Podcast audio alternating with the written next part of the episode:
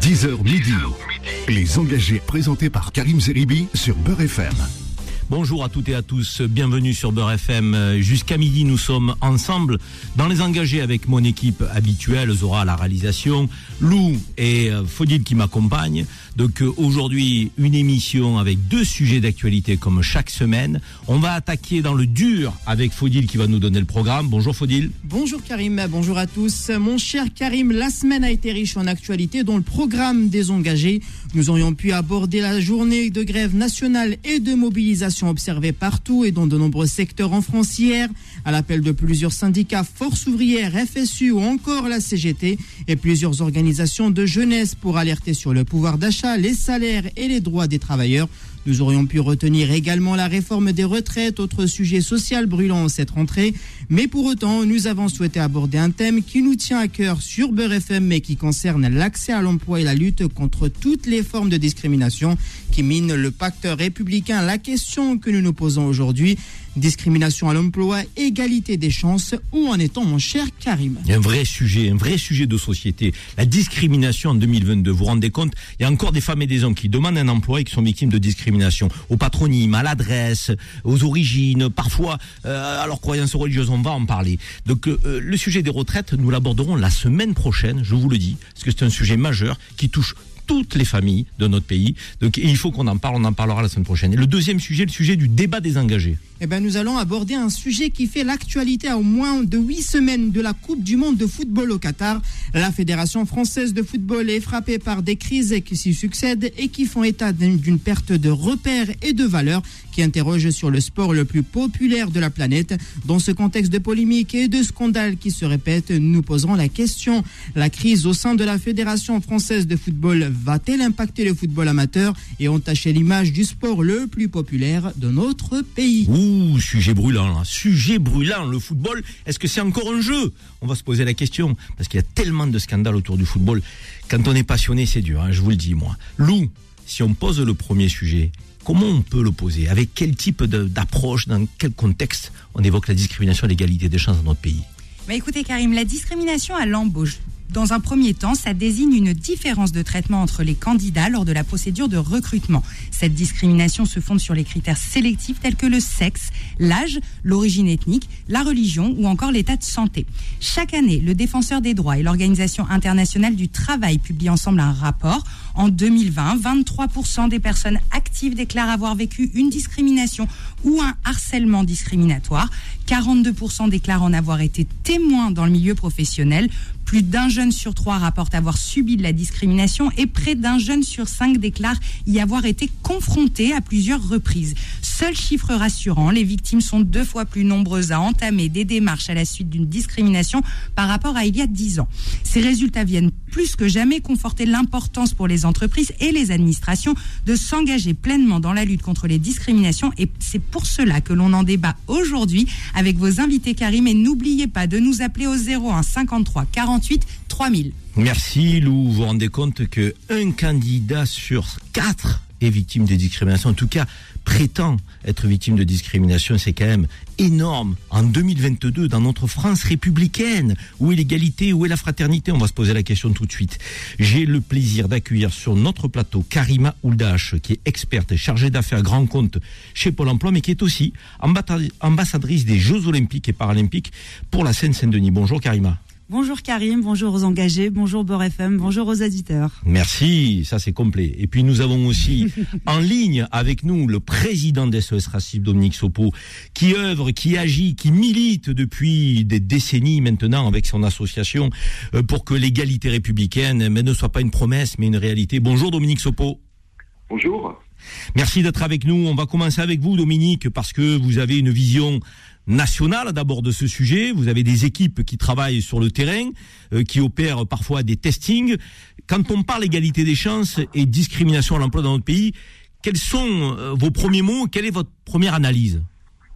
Bah, L'analyse que l'on peut faire, c'est que les discriminations euh, à l'emploi, liées notamment à la question des origines réelles ou supposées des gens, sont une réalité qui est aujourd'hui bien documentée, hein, puisque quand on regarde les différents euh, testings que nous pouvons faire nous à titre militant, euh, ou que nous regardons les, testing qui se sont multipliés ces dernières années, notamment d'ailleurs en général suite au fait que SOS Racisme a apporté cette méthode, hein, mais des testings massifs qui ont une valeur statistique, qui sont faits par des chercheurs. Euh, euh, on peut penser à Jean-François Madieu il y a quelques années ou Yannick Lorty de façon récurrente ces derniers temps. On constate que c'est un phénomène qui est très ancré, qui est euh, très significatif. on peut estimer, même si c'est toujours dur de faire une moyenne sur ces phénomènes, qu'un candidat d'origine maghrébine ou subsaharienne ça concerne aussi d'ailleurs les personnes qui sont originaires des, euh, des, territoires d'outre-mer, ont environ 20% de chances en moins d'être recontactées lorsqu'elles font une démarche de recherche d'emploi. Donc on peut voir évidemment ce que ça peut donner dans l'accès à l'emploi. Et ce chiffre, ce pourcentage, il est finalement assez stable euh, sur euh, les deux dernières décennies, hein, depuis qu'on étudie ce phénomène de façon récurrente. Mais comment on explique cette stabilité, euh, Dominique? Ça veut dire que la société française n'accepte pas euh, sa composition, la diversité euh, donc des, des, Françaises et des Français qui composent notre nation. On devrait normalement progresser. Je veux dire, il y a des gens qui, qui sont d'origine maghrébine, africaine, qui sont à des postes à responsabilité, qui ont des responsabilités politiques, économiques, qui font avancer le pays. Comment se fait-il qu'aujourd'hui, on ait encore des candidates et des candidats victimes de discrimination en lien avec l'origine ah, D'abord, on peut faire remarquer qu'il y a évidemment une part idéologique. Hein. On voit bien d'ailleurs les, euh, les dernières années, singulièrement ces derniers mois, on montrait quand même à quel point il y avait une structuration de toute une partie de la société française autour d'un racisme extrêmement virulent, dont Éric Zemmour a été, j'allais dire, euh, le bateau amiral, euh, le vaisseau amiral, mais n'a pas il n'a pas été le seul mais, par ailleurs, je pense que pour lutter contre un phénomène comme celui des discriminations qui renvoie à des préjugés, à des stéréotypes, à des imaginaires qui sont extrêmement ancrés, en fait, ça prend du temps. Et quand on dit ça bouge pas, euh, le taux que je vous disais, ça ne veut pas dire que le travail est inutile.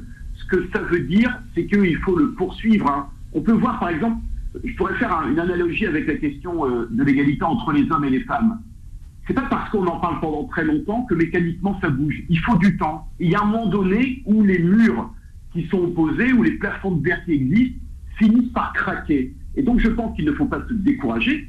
Il faut dire que tout ce qui a été fait sur le phénomène permet aussi de lui donner de la visibilité, permet de euh, sensibiliser de plus en plus les pouvoirs publics au sujet, hein, qui pendant des années ont été très atones, très absentes. Hein. On se souvient de Jacques Chirac qui avait créé la HALD, euh, où il y avait une visibilité qui avait donné au, début des années 2000. La HALD, c'est la haute autorité de lutte contre les discriminations, on le rappelle pour nos auditeurs. Et qui a été, euh, qui a été enfin, supprimée, fondue au sein du défenseur des droits, donc ce qui, ce qui avait été critiqué par les associations antiracistes en disant mais finalement ça donne moins de visibilité à cette lutte, qui est une lutte euh, déjà euh, lourde à mener. Et on voit bien qu'ensuite, après cette phase du début des années 2000, il y a eu une forme de, glaciation sous Sarkozy, même sous Hollande hein, d'ailleurs, où finalement ces thématiques n'ont pas été abordées, ont été évacuées. Euh, alors évidemment, dans des contextes, on peut penser évidemment aux attentats euh, euh, menés au nom d'une conception totalement dévoyée de l'islam, qui ont permis aussi à toute une partie de dire ah bah, regardez, ça suffit, c'est pas ça la priorité, c'est pas les discriminations, regardez ce qui nous tombe dessus. On voit bien tous ces processus mais euh, bah, finalement, aujourd'hui, on voit qu'il y a quand même un retour, euh, que nous sommes, nous, très actifs sur le front. Nous avons mené il y a euh, quelques mois un testing sur les agences d'intérim, hein, ouais, on comment elles réagissaient. On, a, malheureusement des résultats pas très glorieux, au demeurant. Bon voilà, donc euh, il y a de la résistance. vous savez, les luttes pour l'égalité, il y a toujours de la résistance. Euh, c'est pas, comme ça. Bon voilà, on le sait bien. Dominique, Dominique, restez avec nous parce que restez avec nous. Hein. Euh, en plateau, on a avec nous Karima Ouldash. Je voudrais d'abord, Karima, merci d'être là. Vous êtes experte au sein de Pôle Emploi et chargée d'affaires grand compte. Vous êtes au contact des grandes entreprises tous les jours. Vous avez des femmes et des hommes qui recherchent un emploi tous les jours. Est-ce que cette question des discriminations est toujours très présente ou est-ce que vous sentez quand même qu'il y a une forme de d'évolution, de positive, d'acceptation de la diversité de notre pays et on arrive quand même à, lutter contre ces discriminations? Quel est votre sentiment d'experte et de professionnel? Alors aujourd'hui, sur euh, l'expérience qui, euh, bah, qui se déploie sur quasiment une vingtaine d'années, donc moi j'ai vu l'évolution euh, des entreprises sur les plans de recrutement. C'est vrai qu'à un moment donné, les entreprises avaient des salariés qui n'étaient pas forcément à l'image de la France. Et donc il y a eu cette évolution. Donc c'est vrai qu'il y a des leviers qui sont mis en place encore par Pôle Emploi et toujours par Pôle Emploi. euh, car malheureusement les, discriminations euh, perdurent. Donc c'est vrai qu'il y a les emplois francs pour les personnes euh, qui euh, sont issues des quartiers politiques de la ville. Donc ce sont, alors vu- si je vulgarise mon propos, c'est ce qu'on appelle les cités, euh, qui sont des fois craints par les employeurs. Donc il y a des aides financières pour les entreprises. Donc là, c'est quand même un marqueur qui a encore des difficultés, sinon il n'y aurait pas ces aides mises en place euh, pour les recruter. Et là, c'est sur une approche territoriale. hein. Oui, c'est sur du territorial, sur le sur le sur le sur le plan national par territoire. Donc euh, vous prenez notamment la Seine-Saint-Denis qui est quasiment à 95 quartier Karima, politique de vous, la ville. vous êtes tous les jours au contact d'entreprises. Oui. On, se parle les yeux dans les yeux, on se parle vrai dans les engagés. Il y a des entreprises parfois qui marquent leur réticence à accueillir en entretien des gens issus de l'immigration, des gens de, de couleur, des gens d'origine maghrébine euh, ou des femmes. Est-ce que vous avez ces barrières encore qui sont affichées par les employeurs? Ou est-ce qu'ils n'osent pas en réalité? Bah, en fait, le problème du recrutement, c'est que c'est un bouclier, on peut se cacher. Hein, c'est pas comme euh, là, on fait un débat, les engagés, on échange, on est obligé de vous répondre. Là, si vous me répondez, euh, vous me posez une question carrée en me disant est-ce que je veux recruter telle ou telle personne, je suis obligé de vous répondre face à face devant les auditeurs. Pas de problème. Maintenant, c'est que les entreprises peuvent aussi se cacher, se dévoyer derrière une possibilité de, de refus d'emploi par rapport à une compétence. Et là, c'est là la difficulté aujourd'hui. Donc les leviers qu'on doit mettre en place, justement, c'est plutôt d'éduquer, rassurer, parce qu'aujourd'hui ces entreprises ont, ont peur, et grâce à Mais peur de quoi, Karima? Parce que quand j'entends euh, des femmes et des hommes qui sont euh, d'origine maghrébine ou africaine, qui ont fait des études, qui ont été formés par l'école républicaine, qui présentent bien, qui envoient 500 euh, demandes d'emploi, lettres, CV, et qui retrouvent donc, à l'arrivée 10-15 réponses. S'il change de patronyme, le même CV, le même parcours, il va retrouver peut-être euh, 80-100 réponses. C'est peur de quoi? Alors euh, là, ce que vous dites, c'est réel, puisqu'on a fait une expérimentation à un moment donné à Pôle Emploi, on a fait en fait le système de recrutement sans CV. Et effectivement, effectivement, euh, les entretiens, en tout cas les rendez-vous pour les entretiens, se sont démultipliés par 250 donc ça, c'est une, c'est une réalité. Aujourd'hui, quand je vous parle de difficultés au niveau des entreprises, des fois, vous avez la direction qui est, qui est favorable. Alors déjà, parce que il y a aussi les clauses RSE hein, pour euh, les auditeurs. Oui, c'est vrai qu'il y a une politique de responsabilité sociale. sociale, sociétale de l'entreprise qui s'est développée. Voilà. Et donc, euh, Donc ça les pousse voilà, quand pour même être bien noté. à avoir des réflexions et donc ils ont dû adapter et échanger avec leur chargé de recrutement. Mais des fois c'est à l'intérieur des équipes, l'intégration qui est compliquée. les chargés de recrutement, par exemple. Alors- Pas le DRH, mais les chargés de recrutement. Voilà, c'est-à-dire la direction, le DRH est d'accord, les chargés de recrutement, alors ça dépend sur quelle périodicité euh, ils ont été euh, recrutés, euh, si c'est la nouvelle génération, l'ancienne génération, parce que comme disait tout à l'heure euh, le président de ce racisme, il y a ces stéréotypes qui restent quand même ancrés, il y a cet ancrage.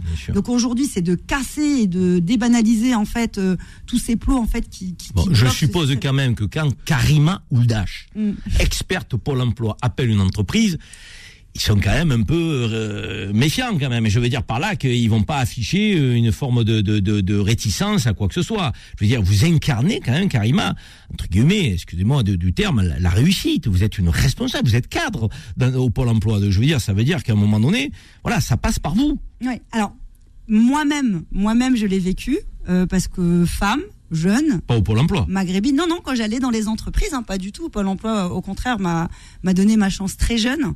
Euh, et donc, quand j'allais dans les entreprises, on me demandait où était euh, mon responsable ou le chargé d'affaires grand compte qui était en charge de l'entreprise, parce que j'étais et une femme et maghrébine et jeune. Comme disait un de mes anciens directeurs, euh, malheureusement, j'avais tous les clichés en une seule et même personne.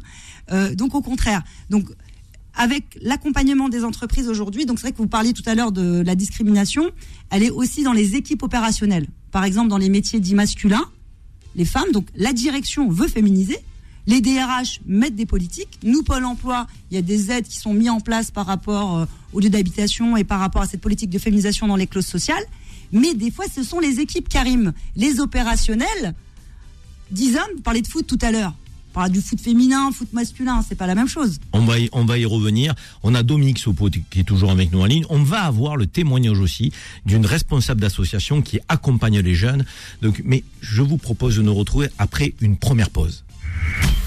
Les engagés, les engagés reviennent dans un instant. 10h midi. Les engagés présentés par Karim Zeribi sur Beurre FM. On est de retour euh, dans les engagés pour évoquer les discriminations à l'emploi, l'égalité des chances, euh, qui est euh, une volonté, un vœu républicain, mais qui n'est pas toujours mis en application. On a Nassiba Ouerd, qui est directrice pédagogique d'une association qui s'appelle Job Odyssey et qui œuvre pour l'accès à l'emploi des publics, on va dire, en difficulté et qui ben, ressentent un peu des, des freins à l'emploi. Bonjour Nassiba. Bonjour Karim. Merci d'être avec nous euh, donc dans les engagés aujourd'hui pour nous parler de votre expérience, votre expertise. Euh, si je vous dis lutte contre les discriminations, égalité des chances, la responsable associative que vous êtes, qui euh, rencontrez tous les jours, préparez tous les jours des candidates et des candidats pour réussir euh, leur leur entrée dans une entreprise, vous me dites quoi? C'est une réalité, ça s'atténue, on, sent qu'il y a un travail qui est fait dans les entreprises via les associations euh, euh, comme la vôtre ou euh, la problématique demeure ah bah alors la problématique, effectivement, elle demeure, on est obligé de le constater. Après, il y a énormément d'efforts qui sont faits à plein de niveaux. nous, la problématique, on la rencontre pas avec les entreprises avec lesquelles on travaille. Donc ça, je tiens à le préciser. Job Odyssey, c'est une association travaillent avec des grandes entreprises et qui sont engagées résolument dans des politiques sincères de recrutement diversifié. Donc vos partenaires sont déjà euh, en volonté de lutter contre les discriminations En volonté sincère. C'est important de le préciser parce que il y a la volonté, il y a le volontarisme, il y a euh, ce qu'on présente en façade et il y a la réalité. Et les entreprises avec lesquelles on travaille sont des entreprises qui sont engagées sincèrement dans cette politique. Bon, ils font pas de la com, quoi. Voilà, tout à fait. Il ne s'agit pas de faire pour elle de la communication. Donc c'est vrai que la discrimination au sens large, elle touche euh, différents publics. Euh, nous, on agit sur le plan de l'emploi et de l'accès à la formation, mais on ne fait pas que ça, hein, puisqu'on fait également des actions de remobilisation pour des publics justement vulnérables, des publics qui sont discriminés, euh, des personnes en situation de handicap, des femmes en situation de monoparentalité par exemple. Donc la discrimination, forcément, c'est un sujet qu'on connaît et qu'on combat au quotidien chez Job Odyssey. Donc, euh, force est de constater qu'il y a des moyens qui sont mis à disposition, puisqu'il y a des acteurs institutionnels, des acteurs de la vie civile qui sont justement chargés d'identifier les discriminations, euh, de les dénoncer, de poursuivre hein, ceux qui s'en rendent coupables. Ils existent. Euh, néanmoins, sur le terrain, on est obligé de constater que les discriminations, elles, elles perdurent, que ça persiste et, c'est quoi, Nassiba Donnez-nous donnez des, donnez des exemples concrets. On a quoi? On a une discrimination euh, euh, au genre, égalité femmes-hommes, on a une discrimination aux origines, on a une discrimination parfois au physique aussi, peut-être. Donc, euh, Tout à fait, tout à fait, absolument. Ça peut vraiment, ça, ça existe à tous les niveaux. La, et même les, les, les, personnes qui pratiquent ces, ces, ces, ces mesures, ces, discriminations, elles ne sont pas nécessairement conscientes qu'elles font de la discrimination. C'est là aussi, parce qu'il y a la, la discrimination directe, qui est quand même heureusement plus rare dans notre société, hein, puisque ça tombe sous le coup du pénal, donc forcément euh, les, les, les, gens sont plus attentifs. Euh, par contre, la discrimination indirecte, celle dont vous parlez, hein, notamment liée au physique, etc., au parcours, à l'adresse, euh, font que finalement on ne va pas recevoir un candidat, par exemple, au prétexte qu'il habite dans tel ou tel quartier ou que son nom a une consonance, une consonance étrangère. Donc délit d'adresse, délit de patronyme, quoi. Voilà, c'est ça, tout à fait. Donc, euh, d'où bah, l'intérêt ou pas du CV anonyme, c'est un autre sujet. Euh, il y a également les personnes qui sont en situation de handicap, qui souffrent euh, de discrimination. C'est important de le dire. Quand elles sont reçues, voilà. Donc, c'est une vraie problématique aussi. Donc, il y a des efforts qui sont faits. Les entreprises avec lesquelles on travaille chez Job Odyssey, elles font de réels efforts d'inclusion. Alors, les entreprises avec lesquelles votre travail font des efforts. Mais on va demander à Dominique Sopo, qui est toujours avec nous, les entreprises qui ne font pas d'efforts et qui, euh, euh, euh je dirais, s'enfoncent et, et, perdurent dans, ces, ces, processus discriminatoires. Dominique, si euh, un candidat ou une candidate est victime de discrimination, il peut se tourner vers SOS Racisme et avoir un accompagnement juridique euh, pour, pour aller de l'avant et, pour pas pour pas baisser les bras? Ah oui, bien sûr, nous, nous avons une permanence juridique, donc il suffit de nous euh, appeler. Et après, évidemment, la problématique de la discrimination, c'est euh, la preuve.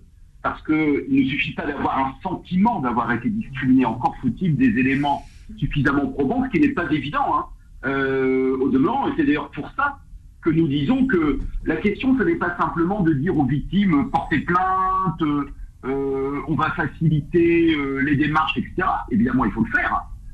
parce qu'on voit que quand on va devant la justice, aujourd'hui, malheureusement, il y a une assez faible sensibilité à la question des discriminations mais c'est aussi comment les discriminants se font mettre la pression par les pouvoirs publics en matière d'obligation de formation, en matière de transparence des procédures, en matière d'alourdissement des peines pour que le risque soit vraiment très élevé si euh, on discrimine euh, dans telle ou telle, euh, dans telle ou telle entreprise. Mais bien évidemment, les personnes peuvent être accompagnées par. C'est important, ça. C'est important. Vous n'êtes pas seul. Si vous êtes victime de discrimination, si vous avez des éléments probants, tournez-vous vers les associations qui sont capables de vous accompagner, qui ont des avocats de KSOS Racisme le fait depuis des années.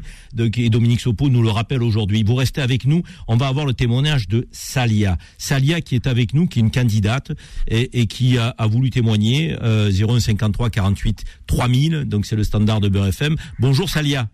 Bonjour Karim. Salia, dites-nous un petit peu, vous, en tant que candidate, euh, qu'est-ce que vous avez vécu euh, concrètement euh, sur le terrain de l'accès à l'emploi? Bah, J'ai le souvenir, effectivement, d'il y a à peu près 20 ans, où lorsque j'ai fini en fait mes études, j'ai fait un BTS en fait en alternance. Euh, donc j'avais commencé à, faire de l'intérim parce que pour moi c'était le, moyen le plus facile, je dirais effectivement, de, forger mon expérience professionnelle. Donc j'ai passé en fait un an dans un, grand grand laboratoire en fait pharmaceutique.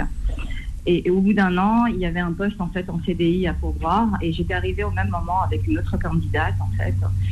Et, euh, le jour où on nous avait convoqués tous les deux, effectivement, on avait décidé de prendre euh, Laure et pas moi. Euh, qu'alors que voilà, j'avais vraiment des chiffres ben, vraiment exceptionnels.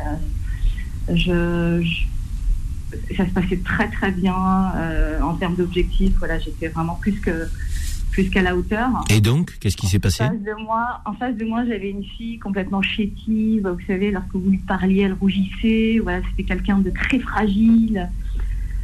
donc voilà, ça m'a vraiment beaucoup étonnée lorsqu'on nous avait convoqués. Euh, qu'on puisse effectivement lui proposer en fait à elle euh, ce CDI et pas moi. Et j'avais un, responsable en face qui, ça se voyait dans ses yeux, il en avait honte. Et, voilà. Mais qu'est-ce que vous avez eu comme élément euh, qui indiquait que vous n'avez pas été retenu? C'est, On vous a donné quoi comme raison? ben, on nous a donné, enfin voilà, il y avait une place à pourvoir. Je me souviens que ça avait fait bondir tous les gens de mon équipe. Euh, non, absolument rien. Vous pensez que c'est quoi C'est un lien avec vos origines, Salia? Non, c'est pas ça. Enfin, c'est pas ça.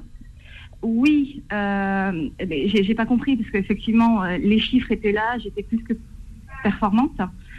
Voilà, cette discrimination, Salia, allez au bout. Parlez-nous clairement. cette discrimination que vous avez ressentie, elle était liée à quoi? Quels critères? Ah bah je pense par rapport à l'origine, on a préféré effectivement de prendre une jeune fille qui s'appelle Laure, qu'une fille comme moi, même si les résultats étaient là et qu'en face, effectivement, j'avais une personne qui qui n'était pas euh, à l'attendu. Voilà, mais dites-le, Salia, vous l'avez ressenti comme ça. Mais en fait, j'ai décidé de cette expérience, j'ai fait un espèce de blackout. Vous savez, j'ai fait un espèce de de, de, de, voilà, je, je, l'ai mis dans un coin de ma tête. Aujourd'hui, aujourd'hui, tout va bien pour vous Vous occupez un emploi? Non, tout va bien pour moi aujourd'hui. Bien, grâce à Dieu. On est content pour vous. Arrivé, voilà, d'une manière ou d'une autre, effectivement, on y arrive toujours. Mais écoutez, merci en tout cas de ce témoignage. Ce que vous avez ressenti, je pense que des candidates et des candidats l'ont ressenti euh, à plusieurs niveaux, lorsqu'ils candidatent, lorsqu'ils candidatent aussi pour une promotion, pour une évolution dans l'entreprise. C'est important, il y a une forme de plafond de verre. Donc merci Salia en tout cas de ce témoignage. Merci beaucoup. Belle continuation à vous. On a euh, Salia qui a témoigné, euh, Karima, cette, question, euh, j'ai envie de dire, de la, promotion de carrière. C'est aussi un sujet, il y a l'accès à l'emploi, certes, mais il y a aussi l'évolution dans l'entreprise. Donc beaucoup nous indiquent qu'ils ont le sentiment que des postes à responsabilité, on est un peu frileux à leur attribuer. Ça aussi, vous le rencontrez? Effectivement et fortement. Alors déjà, il y a deux profils. Il y a les profils de femmes Donc les, les femmes, sensiblement, il y a une barrière, comme vous disiez, le plafond de verre, qui est lié euh, au rôle de la maternité. Donc, comme on pense que les femmes ne peuvent pas faire une adéquation entre leur vie euh, privée et leur vie professionnelle, bien souvent, elles ont cette discrimination qui n'est là pour le coup pas du tout euh, liée à l'origine, mais par rapport au fait que la femme souhaite évoluer en tant que mère et ses capacités euh, parallèles entre le monde de l'entreprise et sa vie privée. Donc ça, déjà, c'est un frein majeur. Ensuite, sur les discriminations euh, liées à la diversité, souvent les entreprises ont peut-être la volonté de vouloir faire évoluer les personnes issues de la diversité, mais des fois ne vont pas forcément le faire parce qu'elles se disent, elles ont une fausse croyance par rapport à des clients extérieurs de ne pas pouvoir mettre. C'est pas Euh, commercial, quoi. Voilà, c'est pas commercial. euh, si on a une grande marque française, bon bah mettre. Euh, Mais pourquoi des consommateurs de la diversité, il y en a pas Voilà. Comment? Pourtant, il y a des consommateurs de la diversité. Je crois même savoir que souvent, ce sont les, les plus gros consommateurs dans la société française. Effectivement. Donc je pense qu'il y a un aspect marketing. Moi, je pense qu'aujourd'hui, il y a un- un marketing social qui doit se mettre en place. Euh, faut bousculer, faut bousculer les choses. Déjà, heureusement que votre émission bah, est là aujourd'hui pour pour pouvoir en témoigner. Mais je pense que Heureusement que vous êtes là avec nous aussi, Karima.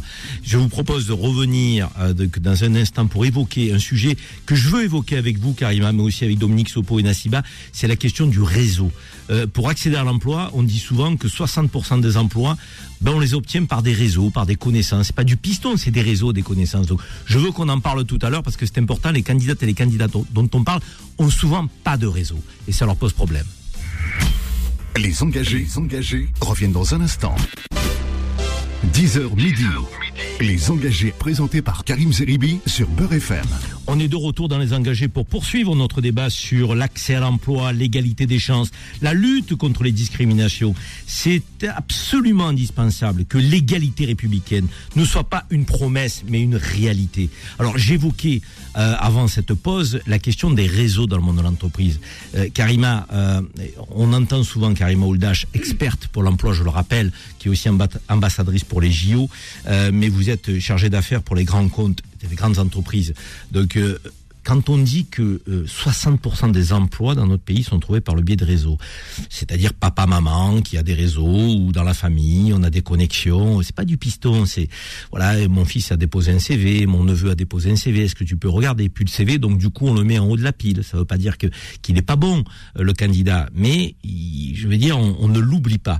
Et pour les autres, ceux qui n'ont pas de réseau, ben, quand le papa au chômage ou euh, euh, quand on est issu d'un quartier euh, dit difficile, ben, on n'a pas les bonnes connexions. Est-ce que le pôle emploi joue un peu ce rôle, je dirais, de faiseur de réseau, euh, d'ouverture de portes pour justement ceux qui n'en ont pas? Bah, justement, il y a 5000 conseillers à l'emploi spécialisés pour l'entreprise, hein, c'est depuis euh, quelques années, qui sont le réseau de toutes ces personnes justement qui euh, n'ont pas forcément euh, les contacts familiaux ou amicaux qui pourraient leur permettre de gravir directement l'employabilité. Parce que c'est une chose le réseau pour mettre en connexion et c'est une autre le réseau pour valider un recrutement. Aujourd'hui, Pôle emploi, ce que l'on fait, c'est qu'on négocie en amont des profils en disant peut-être qu'il y a une fragilité parce que vous avez des a priori par rapport au lieu d'habitation, donc un emploi franc, ou peut-être parce que vous avez euh, peut-être une idée fausse par rapport euh, à la jeunesse aussi, qui est aussi une discrimination. Donc là, on peut apporter un apport de formation. Mais effectivement, le réseau, toutes les offres d'emploi euh, ne sont pas pourvues directement par un simple dépôt de CV ou d'entretien. Et malheureusement, alors ça peut être un avantage, parce que c'est un ascenseur euh, quand même euh, euh, social pour euh, certaines personnes, mais malheureusement, il y a des postes qui sont des fois pourvus par euh, ce réseau-là et qui ne le devraient pas et laisser la chance aux personnes qui sont issues de la diversité, qui ont réussi à obtenir des diplômes des fois pas facilement, puisque avec peu d'argent, avec des doubles emplois. Et donc, moi, je suis partagée sur l'avis du réseau. Je pense pas que... Nassiba, Nassiba, vous êtes avec nous, donc euh, euh, Karima Ouldash, qui est euh, experte euh, chargée d'affaires grand compte au Pôle Emploi, vient de nous dire un petit peu le, le rôle du Pôle Emploi avec ses 5000 euh, donc agents répartis qui sont des facilitateurs euh, pour mettre en contact avec les entreprises. Du côté de Job Odyssey, votre association, quelque part, vous faites aussi un peu ce rôle-là, vous apportez du réseau aux candidates et aux candidats qui n'en ont pas. En plus, vous les préparez, vous les formez. Donc quelque part, vous êtes un peu des facilitateurs. Nassiba. On a perdu Nassiba qui n'est plus en ligne avec nous. Suis là. Oui. Nassiba. Vous m'entendez? Oui, on vous entend. C'est- c'est- c'est- c'est- Donc je vous disais oui, J'ai eu peur. Je croyais qu'on vous avait perdu. Non, non, je suis là. Je Vous suis avez là, entendu ma question ou pas sur les réseaux? Je l'ai entendu, absolument. Tout à fait, on est facilitateur. Donc, euh, notre objectif à nous, justement, sur la question d'être discrimination, c'est vraiment de travailler à les lever autant que faire se peut et d'accompagner justement toutes ces personnes qui sont en recherche de, euh, d'emploi, de carrière dans des grandes entreprises, d'emplois pérennes surtout.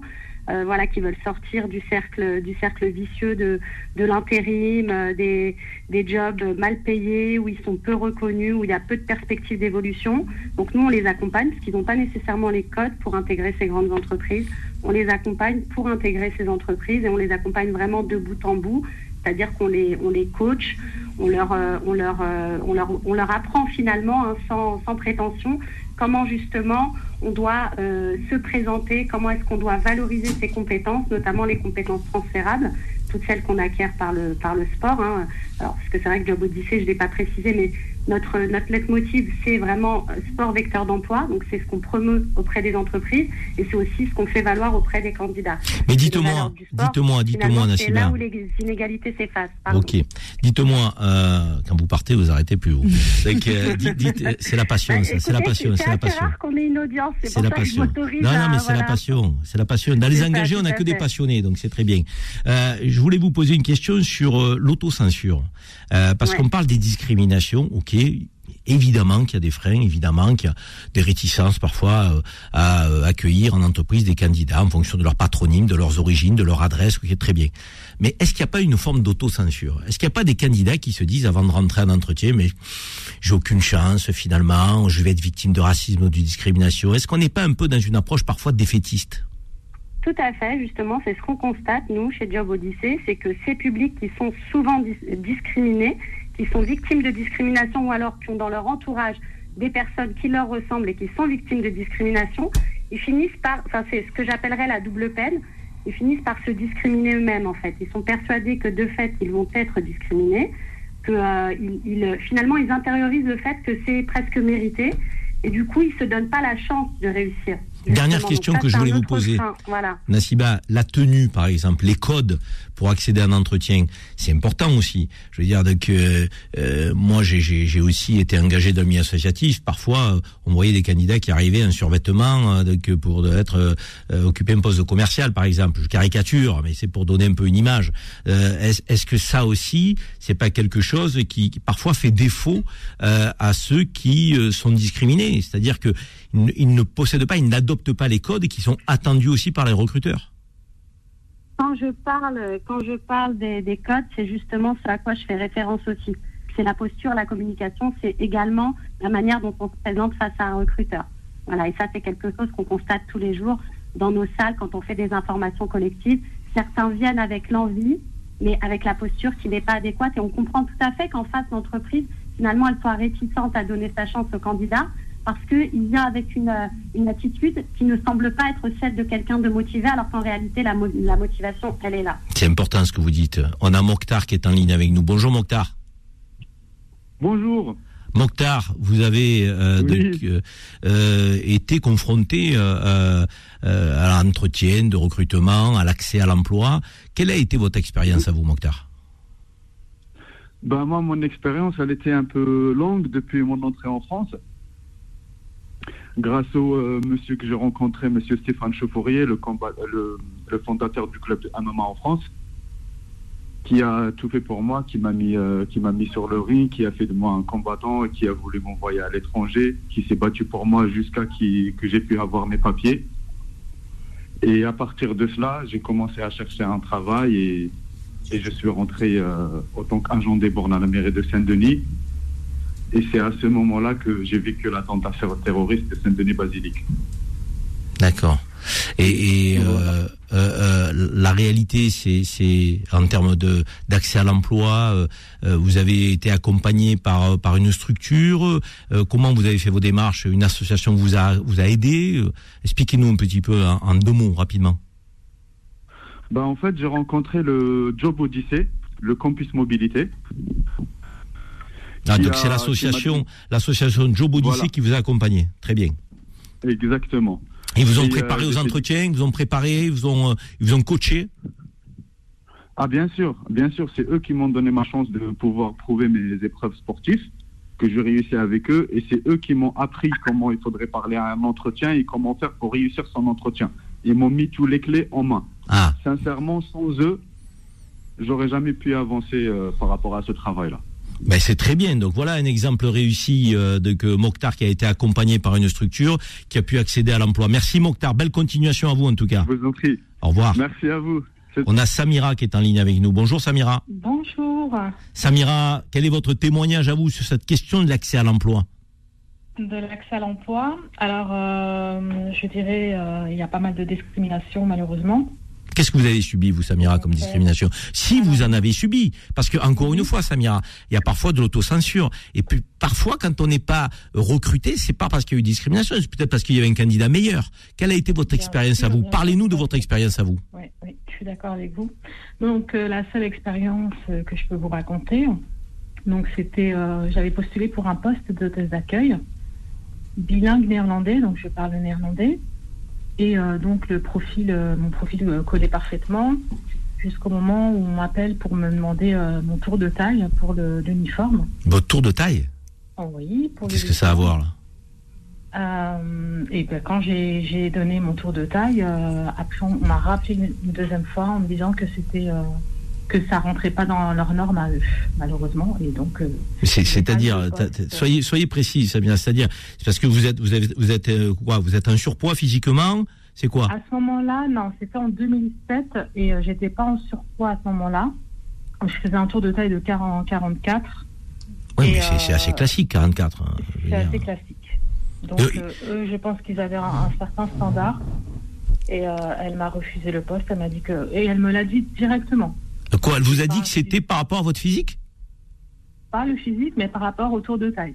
Oui, c'est le physique le tour de taille. euh, C'est, je veux dire, un physique, c'est un visage et c'est un corps. Donc quelque part, vous avez subi la discrimination euh, donc, euh, relative à votre physique. Exactement, exactement. Non mais c'est, pas possible. Et quelle a été votre réaction alors vous? Vous êtes retourné? alors- Vous êtes Qu'est-ce que vous avez Alors fait? à ce moment-là, ce que j'ai ressenti, j'ai ressenti de la culpabilité en me disant euh, tiens mince, euh, pourquoi je fais ce tour de taille Si je faisais moins, bah, peut-être que j'aurais eu le poste. Et euh, bon après bon ça va, j'ai, avancé, hein, j'ai tourné la page. Mais Faites quoi aujourd'hui Faites quoi aujourd'hui, Samira Alors aujourd'hui, j'ai trouvé une entreprise, une association, donc c'est l'association Job Odyssée. À vous aussi, Joe Bodissier qui vous a accompagné, décidément. Donc très bien, très active dans cette association. Voilà. Job Odyssée euh, lutte contre la discrimination et euh, donc ils accompagnent euh, les personnes. Et puis j'ai trouvé donc par le biais de Job Odyssée une entreprise qui est Transcré- Transkeo, Très bien. filiale de la SNCF. Très bien. Et euh, bah, cette, entre- cette entreprise de Job Odyssée bah, a reconnu mes vraies valeurs et mes compétences. Tant mieux. On est content pour Voilà. vous, Samira. Merci de ce témoignage en tout cas. Merci beaucoup. On, on- on a, on a Dominique Sopo qui est toujours avec nous. Dominique, vous avez entendu le témoignage de Samira, elle nous parle d'une discrimination au physique. Donc, euh, c'est des choses aussi qui, qui vous parviennent, ça? Oui, bah, vous savez, la discrimination, elle peut être sur toute une série de critères. Hein. Nous, on parle de discrimination raciale parce que c'est le cœur, euh, j'allais dire, de notre, euh, de notre, euh, de notre engagement. Hein, parce que les deux grandes discriminations qui existent et qui sont documentées, c'est la discrimination que subissent les femmes et la discrimination en raison de, de l'origine. Mais bien évidemment qu'il y a des discriminations sur l'apparence physique. En général, les gens ne se tournent pas vers nous parce que c'est pas notre, une question de racisme en tant que tel, mais euh, c'est interdit par la loi euh, également. hein. ça fait partie des critères prohibés par la loi et qui peuvent, euh, de la même manière que des discriminations fondées sur d'autres critères, entraîner une condamnation. Merci Dominique Sopo, merci d'avoir été avec nous en tout cas. De que on aimerait bien vous avoir en plateau un de ces quatre pour évoquer plus longuement ces sujets. Dominique. Merci beaucoup Avec en tout cas. Merci, à bientôt. Bonne continuation à vous. On va euh, donc euh, poursuivre euh, donc, notre émission Les Engagés avec une nouvelle pause. Euh, je vous l'ai déjà dit, euh, donc, euh, il faut il faut des pauses parce que on a besoin quand même de souffler un petit peu dans cette émission très dynamique. Les engagés, les engagés reviennent dans un instant. 10h midi. Les engagés présentés par Karim Zeribi sur Beurre FM. De retour dans les engagés pour conclure sur ce premier débat avec vous, Karima Ouldash, experte cadre au Pôle emploi, chargée d'affaires grand compte. Si je vous demande un mot de conclusion, est-ce que vous êtes optimiste sur cette question de la lutte contre les discriminations et sur l'égalité des chances face à l'accès à l'emploi? C'est la raison pour laquelle je me lève tous les matins et je me lève tous les matins pour, euh, pour combattre. Je pense que les entreprises sont en train d'avancer. Il faut que les associations, les pouvoirs publics, que tout change, les mentalités. Mais pour ça, c'est un combat collectif. Et oui, il faut poursuivre, il faut avancer et pas lâcher mobilisation générale donc euh, euh, sur la lutte contre les discriminations et l'égalité des chances, une ambassadrice comme Karima Ouldash, euh, qui est venue nous voir ce matin et qui est d'ailleurs ambassadrice des Jeux Olympiques et Paralympiques pour la Seine-Saint-Denis, faut-il le rappeler. Merci Karima, belle continuation à vous. Je vous dis à bientôt euh, sur l'antenne de Beurre FM. Je lance la rubrique Le Conseil citoyen. Le Conseil citoyen.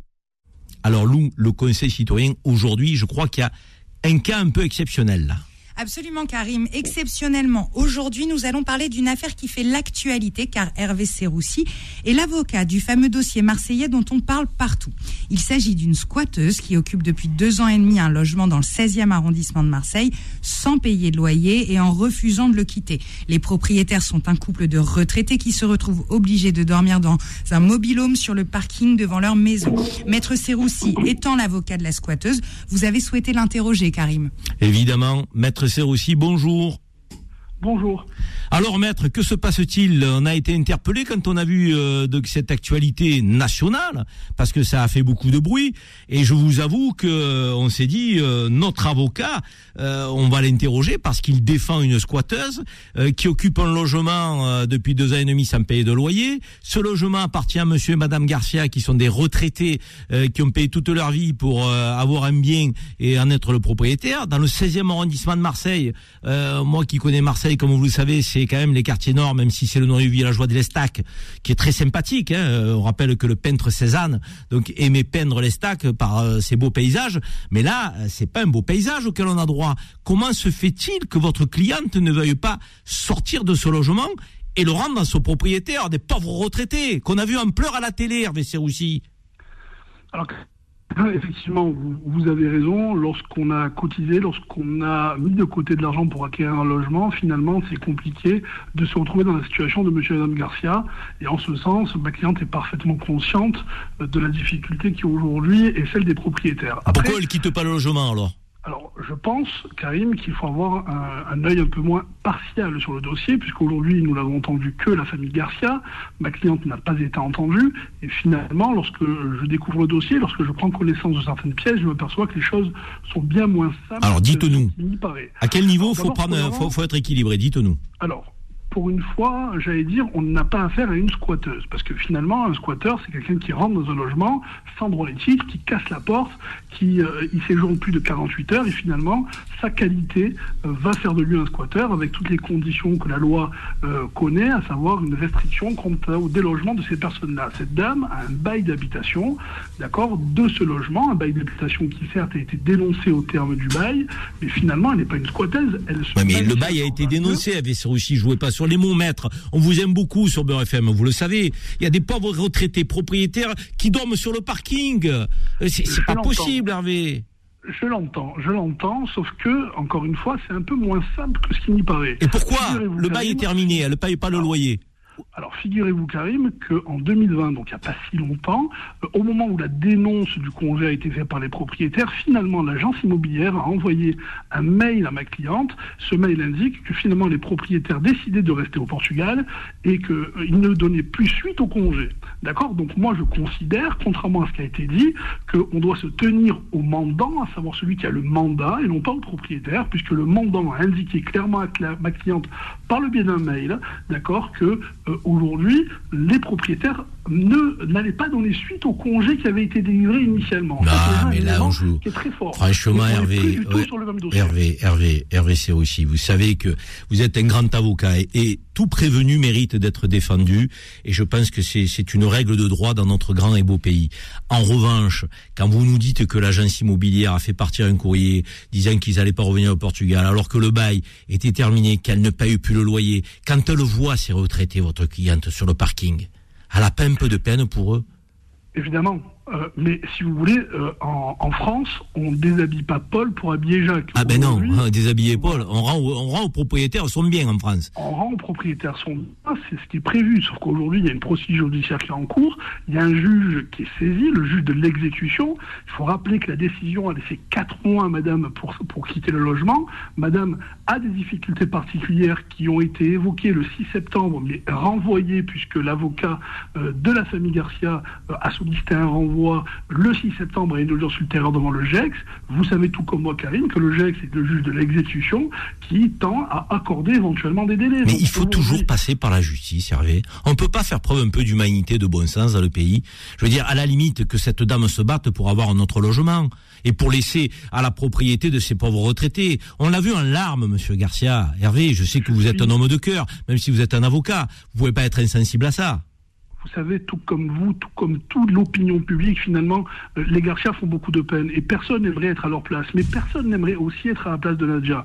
Aujourd'hui, euh, il est évident qu'il faut trouver une solution. Il faut trouver une solution pour les Garcia il faut trouver une solution pour Nadia. Et pour les Garcia, c'est retrouver leurs biens, leurs propriétés. Hervé, on ne va pas tourner en rond. La réalité, c'est que c'est surtout une solution de substitution. Pourquoi pas un logement social euh, pour votre cliente Allez, que la collectivité s'y mette s'il faut. Mais là, les, les Garcia, ils doivent, ils doivent, ils doivent ils doivent pas subir ça, les Garcia les Garcia n'ont pas à subir euh, ce qui se passe. En revanche, j'allais dire, à partir du moment où euh, on va déshabiller Paul pour habiller Jacques, même si effectivement Jacques est dans son droit, aujourd'hui, Madame Nadia, ma cliente, a aussi les siens. C'est les siens, c'est la saisine de la justice. Vous avez raison.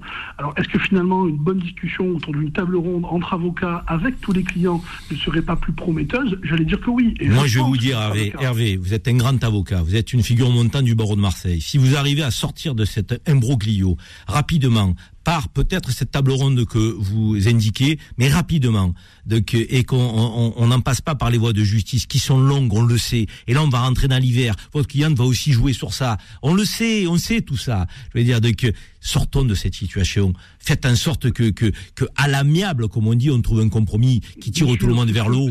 C'est ce, ce que vous allez tenter de faire ou pas? C'est ce que je vais tenter de faire. Vous savez, lorsqu'on est avocat, on conseille, mais aussi on essaie de concilier finalement. Et aujourd'hui, on va vers cette conciliation dans ce dossier-là pour permettre finalement à tout le monde de retrouver son bon droit. Les Garcia, leur logement, et puis ma cliente, un logement social. Vous savez, on est dans un beau pays qui est la France, et en France, on a aussi un précepte qui est la solidarité nationale. On ne peut pas laisser les Garcia dehors, mais on ne peut pas non plus dire à ma cliente, avec ses enfants, dont une est handicapée, qu'elle doit aujourd'hui aller dormir sous un pont. Euh, Hervé, on peut, on peut malheureusement pas poursuivre ce débat, mais il mériterait qu'on le poursuive. Parce que quand je vous entends parler de solidarité nationale pour des gens qui dorment sur le parking alors que leur bien est occupé par quelqu'un qui le squatte, même si ça n'est pas une squatteuse professionnelle, je trouve que quand même il y a une forme de de de de de, biais qui est pris euh, avec les termes et les mots. Mais on va pas en débattre là. Moi, je sais votre bonne foi. Je sais que vous allez tout faire pour trouver un compromis qui tire tout le monde vers le haut qui permettent aux Garcia de retrouver leur bien, qui permettent à votre cliente de ne pas dormir dehors également,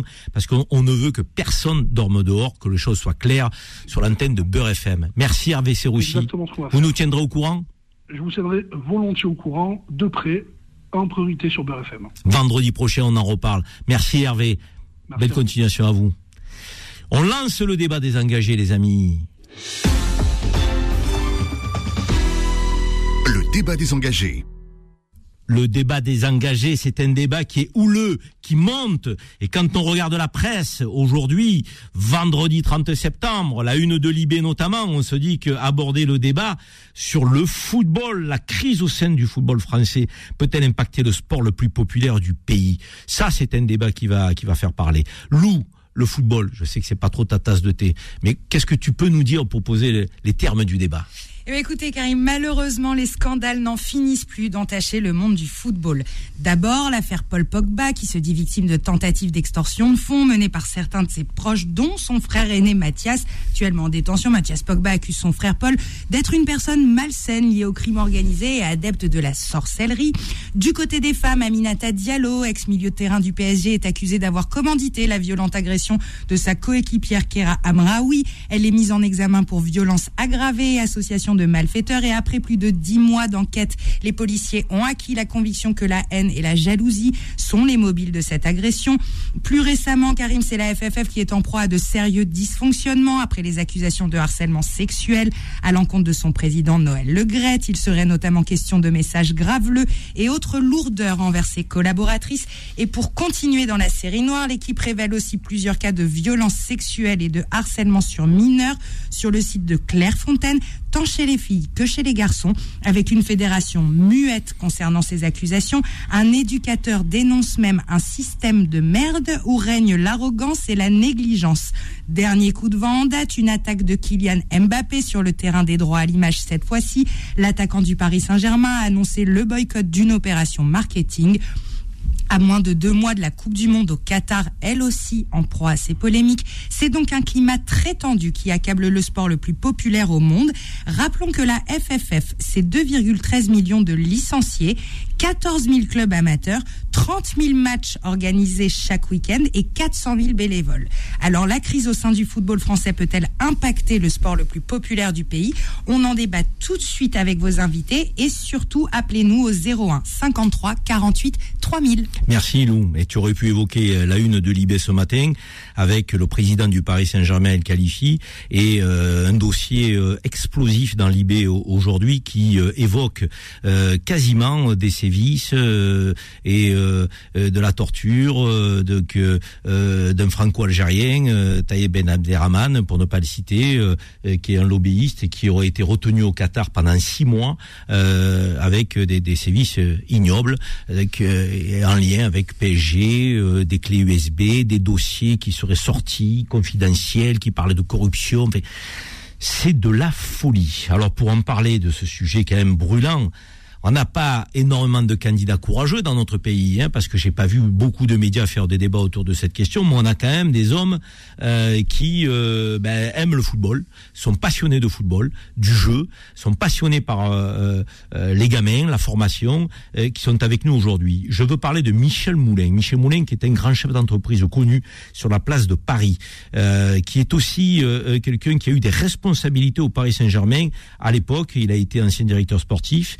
Créateur du journal sportif Le Disport euh, et il est surtout, il a surtout été candidat euh, à la présidence de la Fédération française de football. Bonjour Michel Moulin. Bonjour. Merci d'être là en tout cas. je sais que Michel Moulin n'a jamais sa langue dans sa poche, il dit toujours ce qu'il pense avec authenticité. C'est pour ça que certains l'aiment et d'autres l'aiment un peu moins. Mais on peut pas être, euh, on peut pas faire l'unanimité quand euh, quand on est un homme authentique, un homme vrai. Donc, et on a aussi le plaisir d'accueillir Mohamed Belkacemi, qui est ex-cadre technique de la Fédération française de football à la DTN, Direction technique nationale. Mohamed Belkacemi, vous avez certainement dû en entendre parler pour les passionnés de football.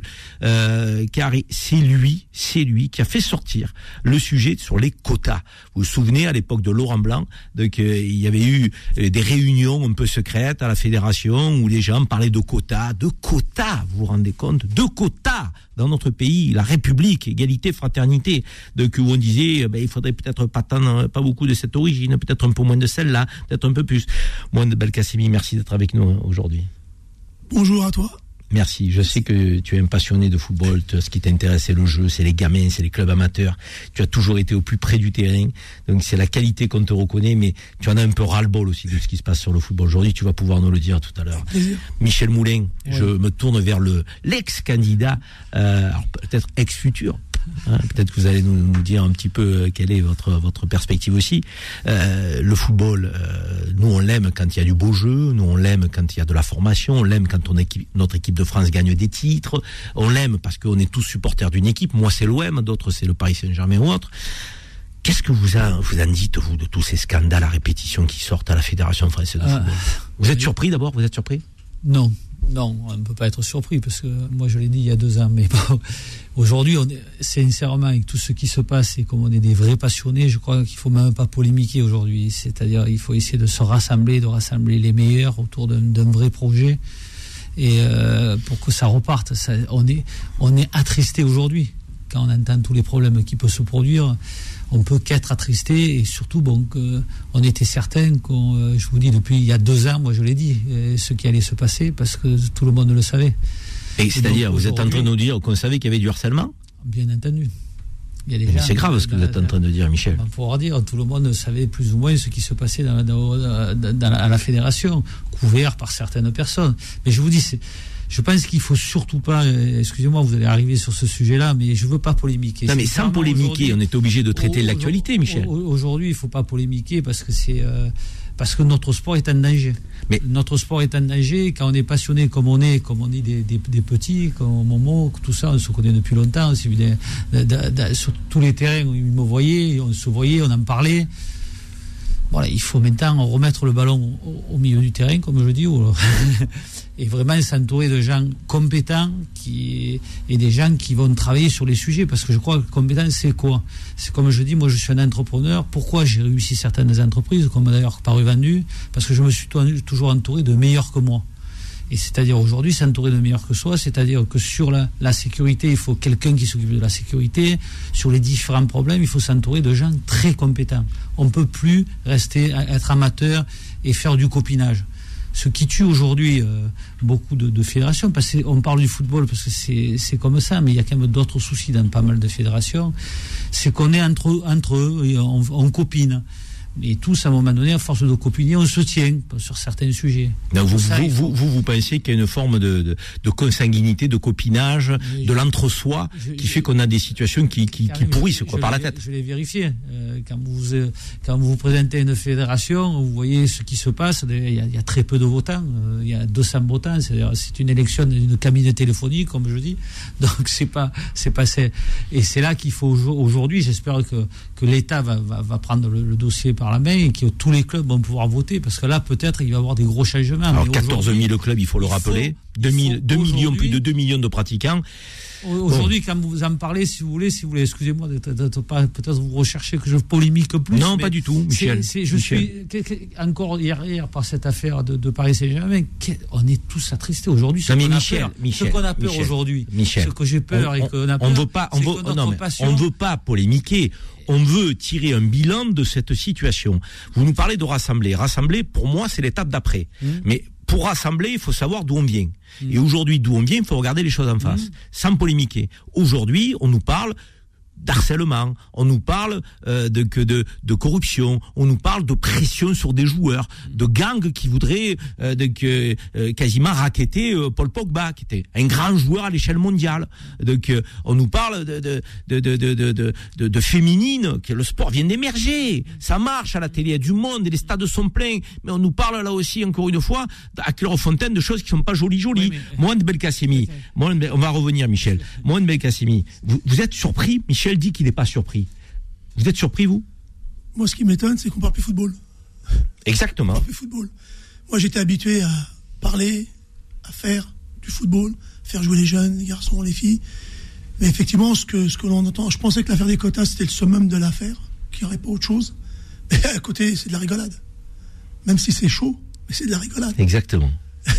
Là, euh, je veux dire, euh, quand on, on- on se sacrifie pour des, des causes comme celle-là, j'aurais jamais pensé à un moment donné que on, dé- on débattra aujourd'hui sur ces problèmes-là. Est-ce que ça veut dire qu'on ne parle plus football à la Fédération française de football, justement? Moi, je pense que le football aujourd'hui, euh, ça. Il y a, il y a- il y a- il y a deux mondes. Il y a le monde d'en haut et le monde d'en bas. Et il n'y a pas de pont entre le monde d'en haut et d'en bas. Et, et moi, tout ce que j'ai fait dans ma vie, j'ai passé plus de 20 ans dans le football, j'ai fait le pont entre les gens d'en bas, parce que je viens d'en bas, et avec les gens d'en haut. J'ai essayé de me faire comprendre parce que on avait souvent, avec les gens d'en haut, des idées sur les gens d'en bas. Et maintenant, aujourd'hui, on est en train de prouver que, on a- effectivement, c'est toujours latent, cette histoire. Alors, mon passage à la fédération, c'était un travail, euh, effectivement, comme n'importe quel entraîneur, euh, avec une équipe nationale, la formation, la détection, tout ce qu'on veut. Tout ce que vous Mais il y avait aimez. le volet social. Et le volet social, on l'a oublié. Et là, aujourd'hui, on l'oublie. Là, j'ai le sentiment, quand je, vois les, quand je vois les sélections étrangères, les équipes nationales appartiennent au peuple. Là, j'ai l'impression qu'on fait du marketing. Je vais raconter une petite anecdote. À l'époque de Jean Verbeek, père son âme, j'avais à chaque match de l'équipe de France, Qui, qui était qui Jean était- Verbeek était président de la, la Ligue de Paris Voilà, et qui préciser. vice-président de la Fédération française de football. Précisez-le. J'avais 2000 places à partager pour les membres des banlieues pour aller voir les matchs. Ça plus, ça? Maintenant, c'est une casse qui, se, qui, qui a pris Vous me truc. disiez hors antenne que vous êtes passé de 2000 places à 100 places. Alors, au fur et à mesure que l'équipe de France avait des, des résultats, on en avait moins. Parce qu'en fin de compte, ce qu'on me donnait, on l'a repartagé de l'autre côté. Mais c'est pas grave, c'est pas grave. Nous, on a toujours été habitués à ça. Donc, on a fait, en sorte que ces gamins-là puissent aussi jouir et profiter de ce football. Et j'ai le sentiment aujourd'hui qu'il y a une barrière entre l'équipe de France, les- parce que c'est c'est plus, c'est- elle appartient C'est fort ce que vous nous dites, c'est fort ce que vous nous dites, messieurs. On a Michel Moulin, on a Mohamed Belkacemi, deux passionnés de football qui nous parlent de la situation, de la crise au sein du football français aujourd'hui via la Fédération française. Une petite pause et on revient avec ces deux passionnés pour parler du sport le plus populaire de France, mais surtout le plus populaire de la planète. Les engagés, les engagés reviennent dans un instant. 10h midi. Les engagés présentés par Karim Zeribi sur Beurre FM. On est de retour pour le deuxième débat des engagés cette semaine qui nous parle de football. Pas de football de jeu, pas de plaisir, pas l'amour du geste comme euh, on peut l'avoir quand on aime le football. La technique, hein, donc les, les, les, les coups francs, euh, les, grands joueurs qui nous ont fait vibrer. Non, non, non, on parle de crise. La crise au sein du football français peut-elle impacter le sport le plus populaire du pays parce que on est frappé par des crises? Moi, Belkacemi nous disait, il y a le football d'en bas, il y a le football d'en haut. On manque de liens, de fossés, de, de, de passerelles entre les deux. Il y a un fossé qui est de plus en plus grand. Michel Moulin, lorsque vous avez fait votre campagne pour euh, euh, la présidence de la Fédération française de football, vous êtes allé sur le terrain, vous êtes allé rencontrer des clubs. Vous l'avez senti ce fossé?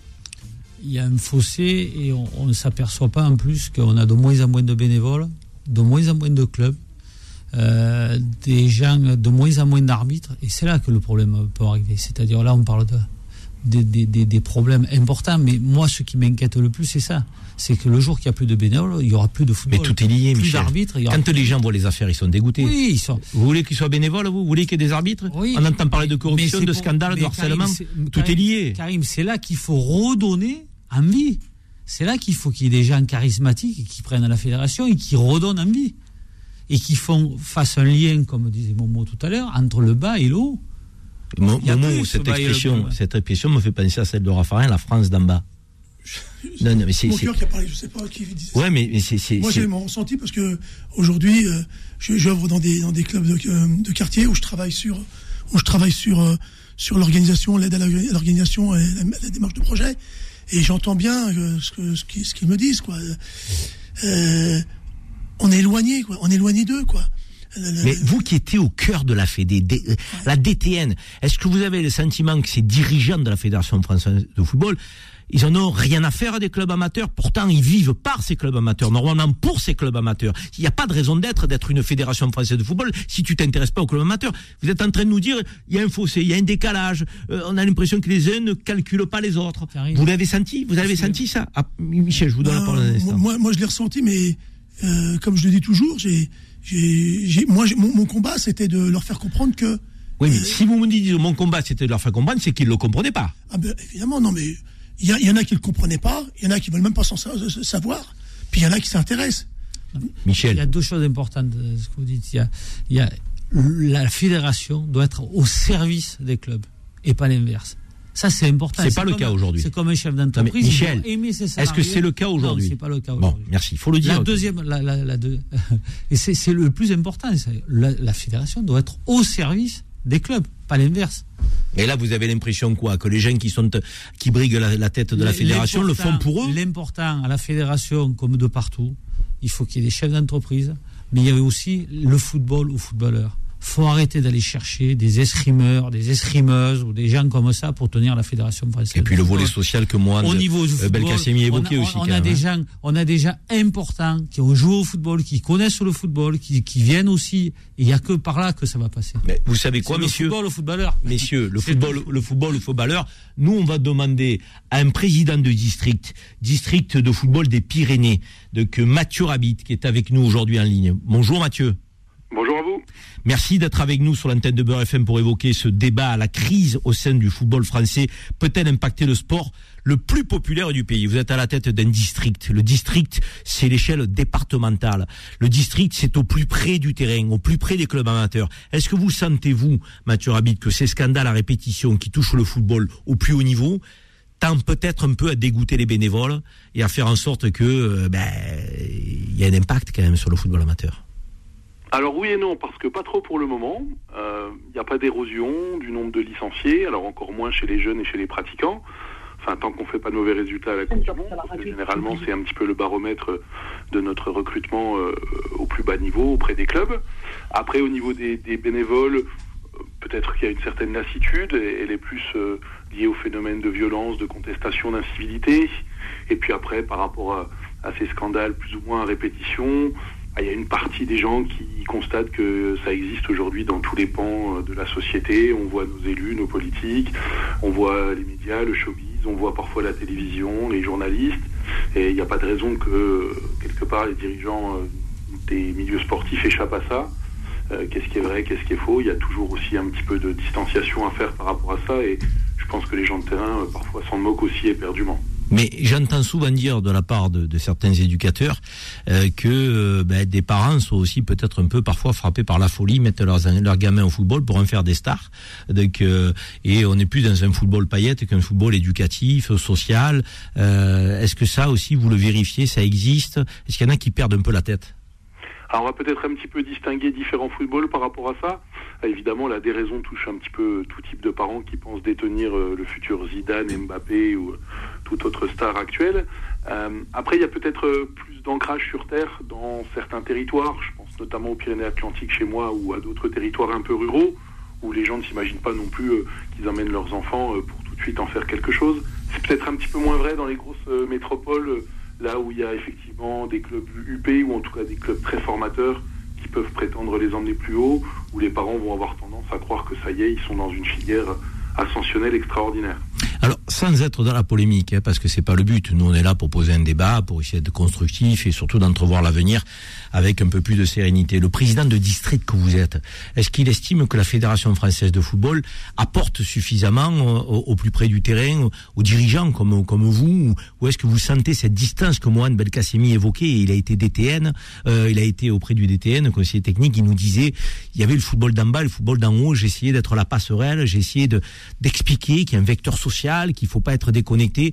Cette déconnexion, vous la ressentez, vous, en tant que président du district, avec la Fédération française de football? Ah, je vis quasiment la même chose que lui, effectivement, et j'en suis d'autant mieux placé pour en parler que j'ai pendant été 10 ans salarié, entre 2000 et 2010, de la Fédération française de football, et je suis très content d'avoir fait le parcours un petit peu inverse, c'est-à-dire d'avoir connu très tôt, euh, entre guillemets, euh, le haut, euh, les paillettes, parfois les grandes exubérances de la fédération, et d'avoir recommencé, entre guillemets, tout en bas de l'échelle au- auprès de ce football, qui effectivement euh, ne se ressent pas toujours euh, totalement suivi, accompagné, notamment par un grand décalage, mais je crois qu'il n'existe pas que dans le football et que dans le sport, entre des élites un petit peu déconnectées de la réalité du terrain, qui nous envoient des grandes circulaires, euh, des grandes procédures technocratiques et qui en fait plus mis les pieds sur un terrain de, de jeu de base depuis pas mal de temps. Et effectivement, bah, c'est à nous de compenser. Vous, vous pensez qu'on est peut-être à la fin d'un cycle hein, au sein de la Fédération française de football? Faut passer peut-être à autre chose avec une nouvelle équipe, un nouvel élan? Et vous savez aussi bien que moi, on a connu les années euh, 90 avec euh, Furiani, euh, le OMVA, qui ont entamé un cycle difficile. On s'en est très bien remis, on a gagné en 98, puis en 2002, euh, la Coupe du Monde Corée, euh, Corée du Sud, Japon, avec la bouteille de Romane Conti, entre autres, et puis quelques difficultés financières. La chute de Clitso Simonet, on s'en est remis, on est reparti vers 2006, l'Allemagne, et puis à nouveau en 2010, on est retombé dans des travers avec Meissner. Force est de constater que sur les dix dernières années, on a plutôt été au sommet de l'affiche. Mais moi, je suis persuadé que dans le foot, il y a des cycles, enfin, comme dans tous les sports. Et je pense qu'on est en train d'en- d'entamer, effectivement, euh, l'atterrissage vers un cycle plus bas, qui promettra des lendemains plus agréables. Mais pour le moment, oui, on va peut-être toucher un petit peu le fond. Merci euh, Mathieu. Restez avec nous si, vous êtes d'accord. Donc euh, on, va poursuivre le débat. On a Cindy qui est en ligne. Cindy qui est euh, donc une éducatrice sportive dans le 10e arrondissement de Paris. Bonjour Cindy. Cindy, vous êtes avec nous Oui, bonjour, je suis avec vous. Est-ce que vous m'entendez bien? Oui, je vous entends très bien, Cindy. Cindy, cette crise au sein du football français, euh, via le sommet, hein, la Fédération française de football, crise à répétition, on a, on a l'impression que le football est égal scandale, malheureusement, alors qu'on est amoureux du jeu, euh, amoureux du, du beau jeu, euh, amoureux du terrain, amoureux de, de la formation. Euh, Est-ce que tout ça, ça a encore sa place? Et l'éducatrice sportive que vous êtes, comment elle vit les choses? Très. Les choses, euh, pour nous, nous en club, depuis, euh, depuis un petit moment, on a, on a un réel souci avec, euh, avec les parents. C'est-à-dire Euh, depuis, c'est-à-dire que depuis quelques années où il y a eu énormément d'argent investi dans, dans le football, ça a un peu gâché l'image du football et l'image entière du- du monde.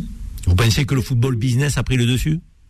Le football business a pris le dessus. Et bien évidemment, j'ai des parents qui ont des enfants chez nous qui ont 9 ans et qui me demandent déjà le projet sportif de l'enfant à 9 ans. À 9 ans, ouais, il y en a qui perdent un peu la tête. Euh, et côté, du côté des féminines, je, je profite, Cindy, vous nous appelez, vous êtes une femme, on a un football féminin qui a émergé de manière assez fantastique, des stades qui sont pleins, une Coupe du Monde qui a été très bien suivie, et pourtant on a, on a à peine l'émergence de- des scandales dans le football féminin. Ça aussi, ça, ça vous interpelle ou pas? Bien, sûr, bien évidemment. Mais je pense que le, le- quand on a parlé du football business, malheureusement, depuis qu'il y a eu énormément d'argent et que le football professionnel a été reconnu en France, je pense que ça a gâché un peu les images de... Plus il y a de l'argent, il y a énormément de concurrence. Concurrence, bien sûr, chez les hommes aussi. Mais la concurrence chez les femmes est différente. Les, les femmes ne, ne prennent pas... Les, les- les hommes, en général, n'ont pas cette culture de, de, de vengeance. Chez les femmes, les- la, la concurrence est vécue différemment. Ouais, vous nous parlez de l'affaire des, des joueurs du PSG, la coup de barre de fer, ça s'est joué. Ouais, ouais. Donc, euh, effectivement, c'est une drôle de conception de la concurrence. Donc vous nous dites, les parents perdent un peu la tête. Vous nous dites, le football business prend le dessus. Euh, donc, euh, vous êtes, vous êtes pessimiste, j'ai l'impression, Cindy. Non Non, sur la suite, sur l'avenir. Oui, ah, ah oui, oui, oui, bien sûr. Oui, Vous avez le sentiment qu'il faut faire le grand ménage à la tête de la Fédération française de football? Oui. C'est même, pas que, que, que à la Fédération française de football. Je pense qu'il faut la faire euh, même à l'UFA. Enfin, je pense que c'est beaucoup plus grand. C'est un, un, progrès- un problème euh, beaucoup plus haut. Mais je pense que ça part de la Fédération française de football où on doit évidemment euh, changer les têtes qui sont en haut de l'affiche. Merci Cindy pour ce témoignage. années, il y a eu quelques... Je vous en prie. Merci, très franc, très vrai, très authentique. Belle continuation à vous auprès des enfants, Cindy. Au revoir. On a euh, toujours Mathieu Rabid qui est avec nous, Mohamed Belkacimi, Michel Moulet en plateau. Euh, messieurs, avant qu'on on se quitte pour une petite pause, quand on entend dire il faut le grand ménage à la tête de la Fédération française de football, Michel Moulin, ça, ça- ça vous entendez quoi quand euh, vous vous dites quoi? Il faut, il faut une nouvelle équipe Ça vous donne envie de repartir pour les prochaines échéances avec euh, des hommes neufs, si je puis dire, des femmes et des hommes neufs, parce que c'est une liste paritaire. Ça, c'est pas d'actualité aujourd'hui, mais ce que je veux vous dire, c'est repartir surtout avec des gens compétents. Pour vous, ça manque de compétences ça manque de compétences, bien entendu. On manque de compétences. Je vous dis, je, je reviens, excusez-moi, c'est un truc qui, qui, qui fait peut-être peur, mais sur la sécurité, moi j'avais présenté quelqu'un qui était un spécialiste de la sécurité. On ne peut pas laisser faire dans les stades ce qui se passe aujourd'hui. Vous nous parlez de quoi? De l'épisode du, du, du Stade de France, là? Mais Nice, euh, le Stade de Ouais, France. ouais. on peut- C'est vrai que la violence, c'est la ce folie, que hein. Vous avez dit, vous n'avez pas parlé de ça. C'est vrai. Moi, ce qui m'a fait le plus peine vrai. là, c'est de voir des enfants avec leur père qui ne pouvaient pas rentrer dans le stade. Je me rappelais, quand j'amenais mon fils, je me fais gazer. Le petit, c'est catastrophique. Mais là, il faut se... Et là, j'ai vu malheureusement euh, des dirigeants euh, être en train de manger des sandwichs en haut au lieu d'aller voir au moins ce qui se passait. Au moins de, de dire, on m'a pas. Mais c'est parce que c'est pas leur, Si- c'est si- pas leur si vous- métier. si vous, c'est pas leur si- métier. si vous deviez décréter euh, donc, allez, trois priorités majeures Mm. donc pour remettre, euh, j'allais dire un peu le football à l'endroit, vous parlez sécurité dans les stades, Sécurité, éducation des enfants. Mais pas que l'éducation, et là, je, Momo va comprendre ce que je veux dire. Bonjour, merci, c'est déjà important, mais l'éducation footballistique. C'est à 7 ans, on devrait avoir les meilleurs éducateurs, parce qu'entre 7 ans et 11 ans, c'est là où les petits savent jouer au ballon ou ils savent pas jouer au ballon. Donc On éducation. a beaucoup d'arrêts de footballeurs parce qu'ils savent pas jouer au ballon, parce qu'on met pas les bons éducateurs au, au- au bon endroit. Troisième priorité? La direction, c'est-à-dire à un moment donné, c'est entreprendre, c'est à un moment donné, c'est, comme j'ai toujours dit, c'est, diriger la fédération, dire oui, non, et expliquer quand on dit non, pourquoi on dit non, et dire oui, que- et expliquer pourquoi on dit oui aussi. Mais à un moment donné, il faut des patrons. On peut laisser des décideurs de faire euh, l'autruche sur tous les sujets. Aujourd'hui, il ne faut pas faire l'autruche. Moi, Belkacemi, Michel Moulin a parlé d'éducation. Je veux qu'on y revienne après cette nouvelle pause. Il faut que vous nous parliez aussi de ce qui se passe sur le terrain, de l'attente des clubs amateurs. Je sais que vous êtes en contact et en lien permanent avec euh, ces derniers. Donc, euh, leur, désarroi, peut-être leur désillusion à entendre effectivement ces scandales à répétition. On va en parler. 14 000 clubs, donc plus de 2 millions euh, d'adhérents pour le football, le sport le plus populaire de France. On en parle. Les engagés, engagés reviennent dans un instant. 10h midi. Les engagés présentés par Karim Zeribi sur Beurre FM. On est de retour pour la dernière partie de notre deuxième débat sur le football La crise au sein du football français va-t-elle impacter le football amateur? C'est la question que l'on se pose avec Michel Moulin, chef d'entreprise, mais qui a été candidat à la présidence de la Fédération française de football, et Moine Belkacemi, qui lui a été conseiller technique auprès du DTN, donc qui connaît très très bien, qui a été cadre technique à la Fédération française de football. Moine, euh, Michel Moulin parlait d'éducation dans ses priorités. L'éducation, euh, euh, j'ai l'impression que, que c'est plus plus trop au cœur du projet de la Fédération française de football. Et j'ai une question. Est-ce que les victoires qu'on a connues, qui nous ont rendus si fiers, de qu'en Coupe du Monde, un championnat d'Europe, tout ce qu'on a gagné, est-ce que quelque part c'est pas l'arbre qui cache la forêt? Si, absolument. Les, victoires, elles, masquent les vrais problèmes euh, au quotidien. Euh, l'éducation, évidemment, l'éducation, euh, c'est c'est très, très, très, très important. On a parlé de la formation, on s'est vanté à un moment donné de la formation à la française. Oui, après 98 jusqu'en 2013, jusqu'à l'époque où Gérard Rouillet était là. Mais après 2013, il y a eu la refonte des diplômes. C'est du n'importe quoi, c'est que de la théorie. Et les gamins qui sont en charge de jeunes sont des technocrates du football. Ce sont plus des gens de terrain. Ce sont plus des gens qui ont des vécus. Mais c'est drôle, c'est ce que vous nous dites, j'ai l'impression de l'entendre, même pour tous nos grands services publics. Les personnels de santé disent, mais il n'y a que des technocrates, on on fait plus avec les infirmières, les aides-soignantes, les gens qui sont sur le terrain. Là, vous êtes en train de nous dire, on est déconnecté du terrain. La formation à la Aimé Jacquet, moi je me mais- souviens d'Aimé mais Jacquet. La formation à Aimé Jacquet, je viens de dire jusqu'en 2013. Elle était fabuleuse. Magnifique. Mais après 2013, c'est plus la même. Maintenant, c'est la technocratie non, qui a pris le dessus. Évidemment, aujourd'hui, on parle. euh, y, y il y a des éducateurs qui me disent on a des gars qui nous parlent comme des livres. On comprend pas toujours le- la, terminologie, la terminologie employée. Eh, on revient au terrain, comme il a dit Michel, le terrain, partez au terrain. Il faut revenir au terrain. Et la formation qu'on a eue, nous, à l'époque, c'était une, une- une- une formation terrain. Vous tapez sur la table, c'est le bruit parce que là, il est tellement passionné, il a tapé sur la table du studio. Donc, vous avez le sentiment que les clubs amateurs attendent autre chose de la fédération, vous, quand vous. Je sais que vous les côtoyez toujours. Oui, les clubs amateurs attendent qu'on soit là pour leur apporter des soutiens, tant sur le plan humain, pédagogique et financier. Aujourd'hui, je fais des audits dans des clubs. Quand je fais des audits dans les clubs, il faut se poser la question est-ce qu'aujourd'hui, le monde associatif, comme il est géré, il ne doit pas être à cheval entre le monde associatif et le monde entrepreneurial? Quand vous avez une, association qui gère 35, 70 éducateurs, c'est plus, c'est plus une association, c'est une entreprise. Alors, on a, on a la chance d'avoir un président de club qui est avec nous, c'est le président du Istres Football Club, Laurent Thomas. Bonjour, Laurent Thomas. Bonjour Karim, bonjour à tous. Très heureux de vous avoir en ligne sur l'antenne de Beurre FM pour parler de cette crise qui frappe le football français. Donc la fédération française, ça, fait parler malheureusement par des scandales aujourd'hui, alors qu'on aimerait parler football, beau jeu, formation, éducateur, comme on le fait avec Michel Moulin et Mohamed Belkacemi. Le président de club que vous êtes, Laurent, est-ce que vous êtes euh, surpris de ces scandales? Est-ce que vous pensez qu'il y a le monde d'en haut et le monde d'en bas? Tout à fait. Aujourd'hui, on a une, véritable séparation entre, entre le pouvoir et les gens du bas. Euh, on, on va pas se le cacher. Aujourd'hui, euh, on a l'impression que les institutions ont oublié déjà le, le- le premier leitmotiv qui devrait euh, être le leur, c'est-à-dire faire de la bienveillance auprès de leur club. Euh, Aujourd'hui, on a toujours l'impression en fait que l'institution est là pour réprimander, euh, alors qu'il faudrait vraiment apporter soutien, l'accompagnement. On sait qu'on a vécu des périodes difficiles, après notamment euh, la période Covid, où il y a des clubs qui, qui, se, qui, se sont euh, tout petit à petit euh, éteints. Euh, les licenciés ont trouvé d'autres occupations. Ça devient de plus en plus, difficile. Aujourd'hui, comme, le soutient Michel Moulin à travers ses, campagnes ou autres, on a perdu les valeurs du football. C'est-à-dire qu'aujourd'hui, on est, on est dirigé par des gens, je pense, qui sont plus, sont plus terre à terre par rapport au monde du bas. Je, me pose la question, il n'y a, pas très longtemps, combien aujourd'hui euh, d'anciens présidents, d'anciens dirigeants sont à la Fédé? Non, on, on a des, on a des bureaucrates depuis 20-30 ans dans les institutions qui sont complètement, pour moi, euh, déconnectés de la réalité et des problématiques de club d'en bas.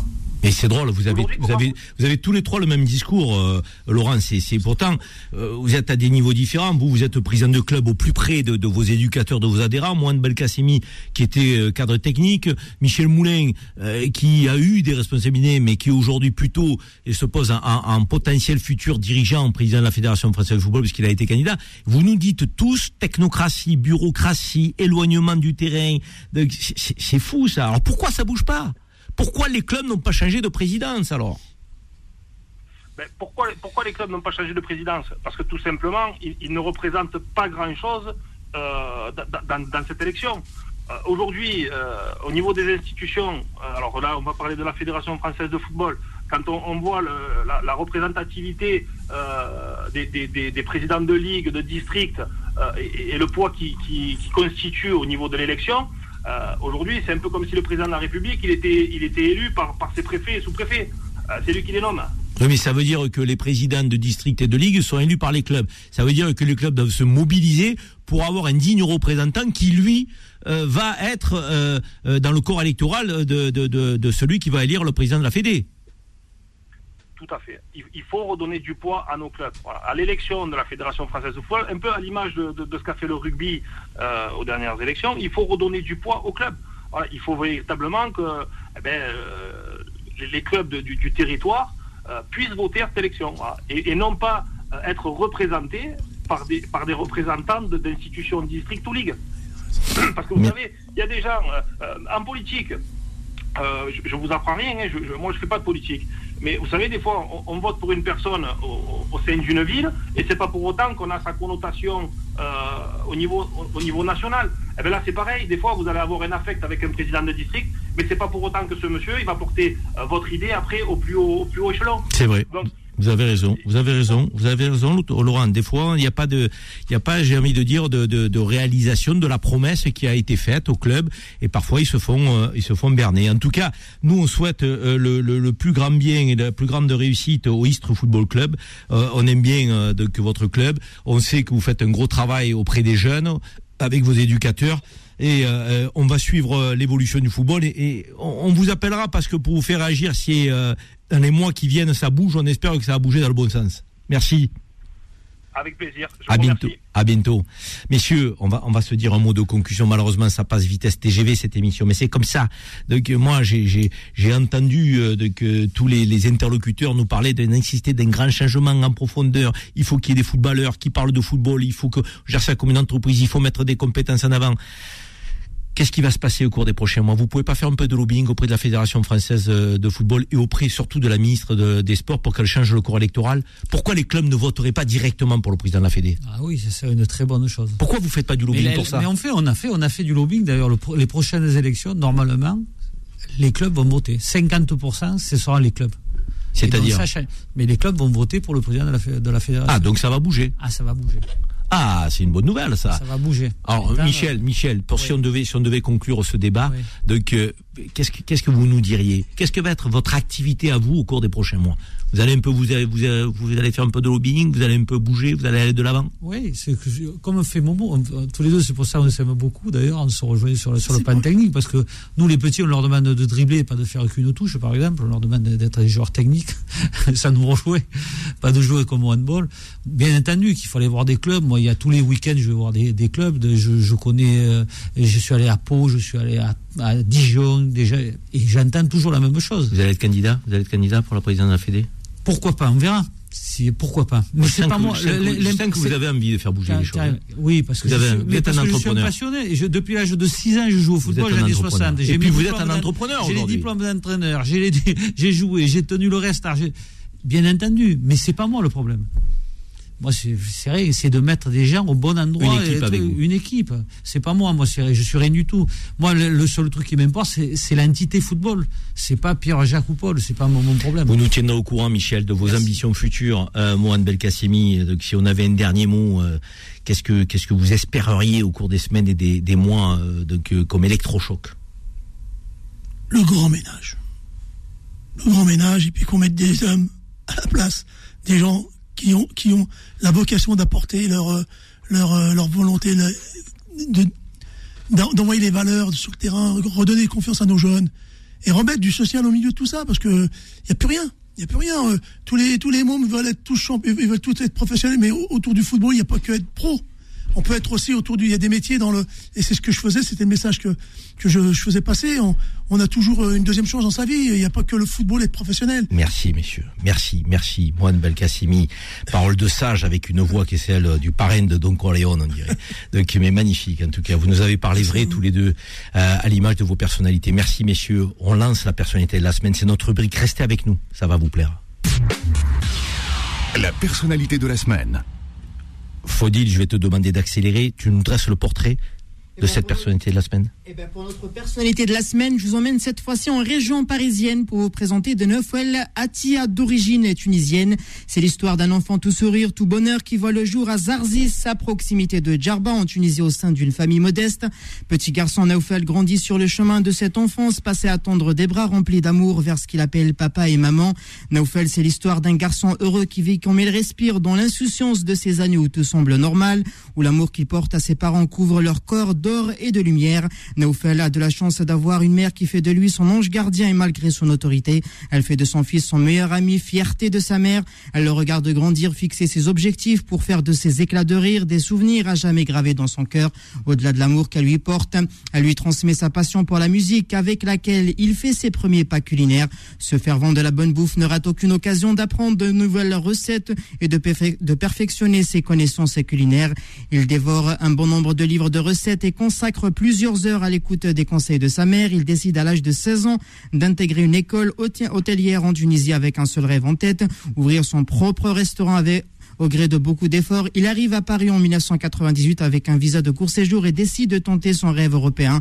Travailleur acharné, il décroche au bout de quatre jours de son arrivée en France un poste en tant que chef de rang et dans un restaurant italien. Malgré sa, situation irrégulière sur le sol français, le patron du restaurant a vu en Neufel un potentiel et une envie de réussir et, et le garde 10 ans dans son, pour lui apprendre tous les secrets de la cuisine italienne. Pour résumer en quelques lignes de parcours de Naufel, j'ai emprunté une phrase à la franco-polonaise Marie Curie qui écrit La vie n'est pas facile pour aucun de nous, mais quoi Il faut avoir de la persévérance et surtout la confiance en soi. Il faut croire qu'on est doué pour quelque chose et que cette chose, il faut l'atteindre coûte que coûte, mon cher Karim. Alors moi, je vais dire Zino, parce que Naufel Atia, son restaurant, c'est chez Zino. Bonjour Naufel. Bonjour Karim, comment ça va? Ça va, ça va, ça va très bien. On a très peu de temps, mais j'ai envie de vous dire comment on fait quand on arrive, on n'a pas de papier, et aujourd'hui on a un grand patron qui fait venir le tout Paris dans ce restaurant. Elle est belle la vie. Écoute, la vie, elle est, elle est très belle, et, la chance dans la vie, on peut l'avoir. Mais il faut juste les compléter en, en travaillant, en transpiration. Et jusqu'à le jour d'aujourd'hui, je continue à travailler euh, parce que j'aime ça et j'aime partager ma passion avec toute ma, ma belle clientèle que j'ai. Et je pense qu'aujourd'hui, je fais le nécessaire. Est-ce que tu serais d'accord pour venir sur notre plateau pour parler de ta, vie? Moi, je t'ai souvent dit, il faut que tu écrives un bouquin. Mais j'aimerais d'abord que tu viennes sur le plateau de BRFM nous raconter ton histoire. Tu serais d'accord? Avec un grand plaisir, je viendrai. Alors, le rendez-vous, il est pris. Et dans l'attente, allez chez Zino. Zino, c'est un restaurant parisien, italien. C'est magnifique. L'accueil est fabuleux, la cuisine est bonne, il y a une belle ambiance, il y a de belles ondes qui ressemblent à nos Felatia. Merci, à bientôt mon ami. Merci beaucoup, merci Karim, à très bientôt. Les amis, rendez-vous la semaine prochaine. Retrouvez les engagés tous les vendredis de 10h à midi et en podcast sur beurrefm.net et l'appli Beurrefm. L'appli Beurrefm.